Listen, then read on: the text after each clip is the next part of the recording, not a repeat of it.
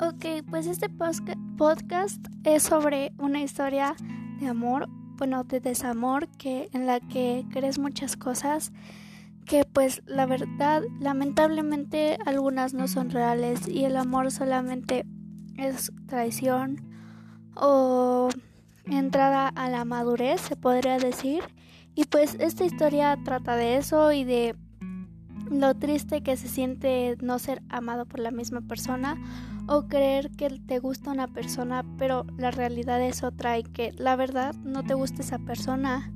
y te gusta otra muy diferente a él y tienes características súper similares a la persona que después te gustó y pues eso es todo por el podcast que va a comenzar. Gracias.